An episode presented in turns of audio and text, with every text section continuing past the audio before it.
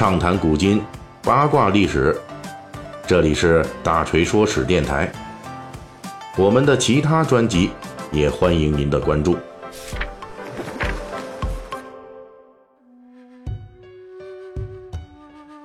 呃，最近咱们《水浒细节解密》主要聊这个小说里边的关于佛道的一些知识啊。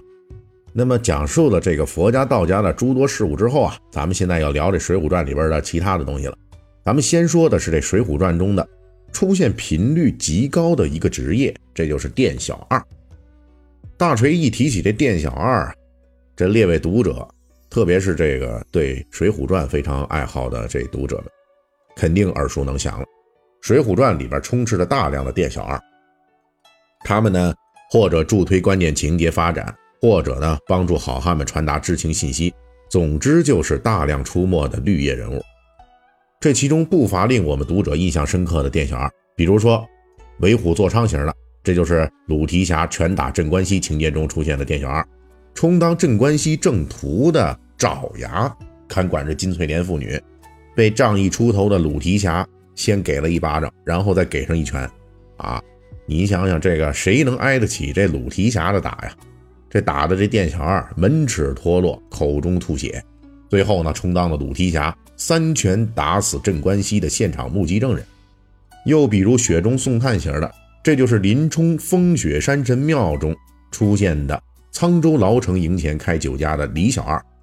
李小二因为早年受过林冲恩惠，因此呢，当林冲刺配沧州，两人偶遇之后，李小二夫妇感恩林冲往日之恩，热心照顾林冲起居。而且，杜玉厚等人恰好在李小二酒店内策划谋害林冲，李小二为林冲传递的关键性信息，让林冲得以有了防备，这才有了火烧大军草料场，林冲雪夜大报仇的故事。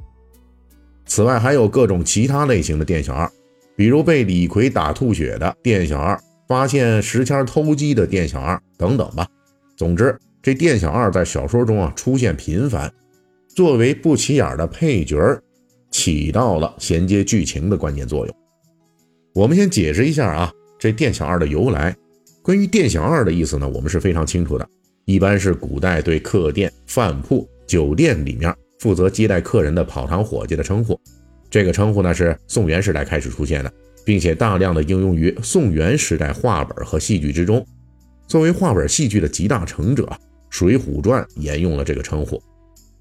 那么，为什么我们要把客店酒馆的伙计叫做店小二，而不是店小一、店小三、店小四呢？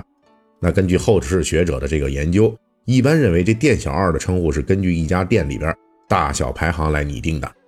也就是说，默认这一家客店饭馆里，店老大是这家店的主人或老板，而老板之下第二大的就是跑堂的伙计了。因此，顺序延续下来，这店主人是店老大，那么伙计就是店小二。其实最开始在宋元话本戏剧中，店小二的全称是店小二哥，这正是尊称店主人为大哥。那尊称伙计为二哥的一个例证，只不过后来呢，这四个字的称呼不如三个字顺口，因此店小二哥就逐步演变成了店小二。在《水浒传》中有两个关于店小二的情节是不太引人注意的，但是同时却也隐藏了一个秘密。第一个呢，就是在这个小说里边，店小二是一大类酒铺、饭店、客店的服务人员的统称。小说里边除了店小二之外，还出现了其他同类的称呼。比如说酒生、酒保、过卖等等，并且在书中大量混用。比如说鲁提辖路遇史进啊，酒文龙史进，那请他们喝酒吃饭，去的酒家里边呢，就是把店小二称为酒保。而在武松醉打蒋门神这一节中，武松去快活林蒋门神酒店挑衅，书中前面还叫接待武松的伙计为过脉，后文呢又称呼同一个人为酒保。宋江怒杀阎婆惜这一节中，刘唐携带着金条来感谢宋江。宋江呢，在酒店里边款待刘唐。书中就提到，宋江叫两酒人筛酒与刘唐吃。也就是说呢，在《水浒传》中，酒保、过卖、两酒人虽然称呼不同，但指的都是店小二一类的伙计。酒保这个称呼呢，其实出现的远远早于店小二。在秦汉时期的文献中，我们就能够找到酒保的用法。它也是店小二的一个别称。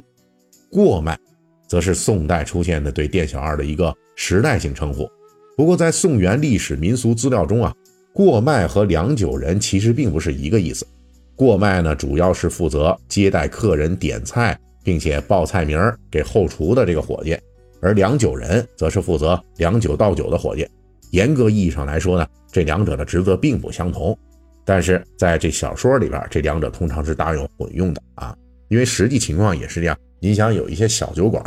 一共这里边可能这个也就那么一两个自己家人开的，夫妻两个人啊。那如果说呢，能这么专业化，什么良酒人专门用来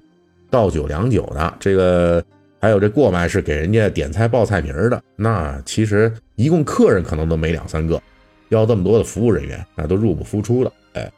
那这《水浒传》中另一个使用店小二的这个特别之处呢，就在于在书里边啊，这个店小二有时候是可以指店主、老板，有的时候呢，指代的才是这个店铺的伙计。比如说，这林冲在沧州遇到的这个李小二，那书中就交代他是九生儿，这是《水浒传》原创的店小二的又一个称呼。但是李小二虽然名为店小二，其实呢，他是这个沧州牢城营前面经营酒店，他自己个儿就是这个店的主人啊。那为什么《水浒传》里出现店小二，含义这么丰富，并且包含着大量的这个词语混用的情况呢？其实呢，这并不是《水浒传》独有的现象。从元代的杂剧中，我们就大量看到这一类店小二称谓的混用，包括不同的伙计的店小二统称，以及店家、店主、店小二的混用。这是因为这些角色在戏剧故事中主要起一个衔接的作用，在戏剧中往往只是标志性的出现，传递一下关键信息，他的任务就结束了。因此，在宋元话本戏剧创作中，才会高度省略把店主、店小二等不同人混为一谈。意思就是对台下观众说，这位店小二就是酒店里那个传递消息的人。至于他到底是店主还是店伙计，这一点对于故事情节发展并无意义。因此，高度省略的戏剧化冲突之下，店小二就演变成了《水浒传》中的模样。而《水浒传》的各种店小二，或者是参与剧情，或者是交代背景，充分延续了宋元以来话本戏剧的艺术传统。可以这么说，《水浒传》中的店小二们。正是携带了宋元以来话本戏剧发展脉络的历史密码。好，那节目的最后，呃，我们再插播一下这个节前的淘宝礼包的广告啊。